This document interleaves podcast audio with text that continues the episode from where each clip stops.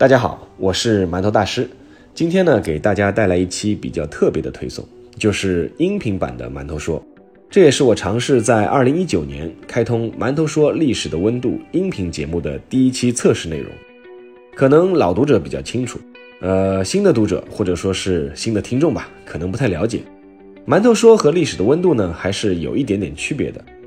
馒头说是我从二零一六年七月十五日开始更新的一个微信公众号。主要呢是以讲述历史上的今天的故事为主，到目前为止呢更新了快三年了吧，大概是积累了大概有三百四十多篇古今中外的历史故事。那么历史的温度呢是一本书的名字，确切的说呢是一套书的名字。那这套书呢在馒头说的内容基础上出版，目前呢已经出版到了第三本。呃，那么在呃近三年的时间里吧，其实后台一直有读者向我提建议。就说什么呢？说啊，什么时候能够出个音频版本？为什么呢？因为他们说，在开车的路上也好，在做家务的时候也好，在刷牙洗脸的时候也好，反正呢是在不想用眼睛的时候，他们说都可以用耳朵来听。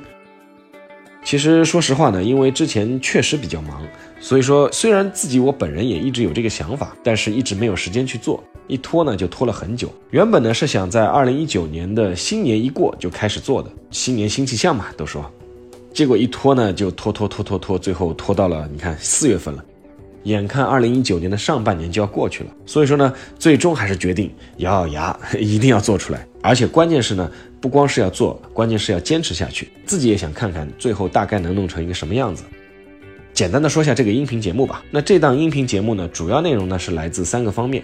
第一块呢是来自《历史的温度》这套书，因为怎么说呢，这套书的内容呢相对来说还是从微信公众号里面精选过一轮的内容。那第二块呢是来自馒头说这个微信公众号，因为毕竟还是有一些呃个人觉得还是不错的内容，因为各种原因呢没有能够选进书里面。那么还有就是第三块，第三块呢，就是书里面和公众号里面其实都是没有的内容了。那我会根据一些时间节点或者说是事件，和大家聊一下背后的故事以及自己的一些感受。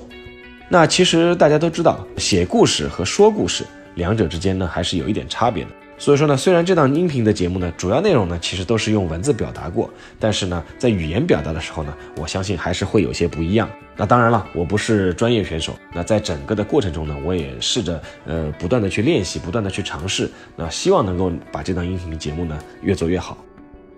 好，那最后还是表达一个自己的愿望吧，那希望这档音频栏目呢，能够成为一个伴随你的栏目。那在你开车的时候也好，做家务的时候也好，在做各种事情的时候也好，甚至在闭目养神的时候也好，能够成为一个值得播放一下、你愿意去听一下的栏目。